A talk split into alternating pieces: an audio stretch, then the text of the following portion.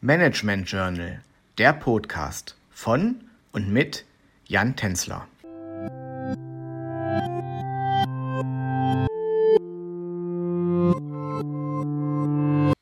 Liebe Zuhörer, ich begrüße Sie sehr herzlich zu einer neuen Folge unseres Podcasts Herausforderungen und Besonderheiten von Familienunternehmen. In den letzten beiden Folgen haben wir uns mit dem Thema Nachhaltigkeit befasst und haben zum einen über die Merkmale eines nachhaltigen Unternehmens gesprochen und zum anderen das Thema Greenwashing beleuchtet. Heute möchte ich auf das umweltrelevante Verhalten von Familienunternehmern zu sprechen kommen und eine Antwort auf die Frage geben, was genau einen Einfluss auf das umweltrelevante Verhalten von Unternehmern ausübt. Zum einen haben die vorhandenen Verhaltensangebote einen unmittelbaren Einfluss auf das umweltrelevante Verhalten.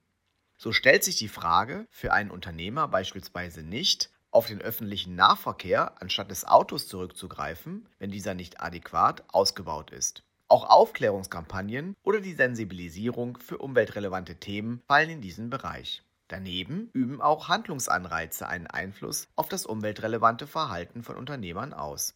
Diese können sowohl materieller als auch immaterieller Art sein.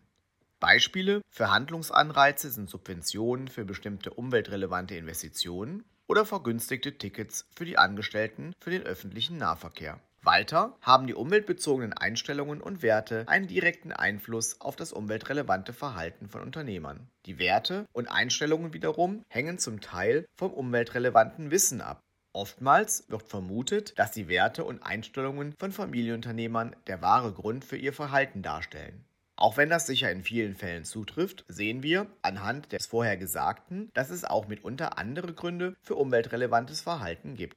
Letztlich sind auch das wahrgenommene Verhalten sowie die Konsequenzen daraus verantwortlich für die Übernahme von umweltrelevanten Verhalten. Somit sollte klar geworden sein, dass das umweltrelevante Verhalten von Individuen und damit letztlich auch von Familienunternehmern von verschiedenen Einflüssen abhängt. Um das Verhalten deutscher Familienunternehmen zu steigern, sollten also Handlungsanreize und Rückkopplungsanreize sowie Verhaltensangebote geschaffen werden. Ich freue mich, dass Sie auch dieses Mal wieder mit dabei waren. Bis zum nächsten Mal wünscht Ihnen alles Gute, Ihr Jan Tänzler.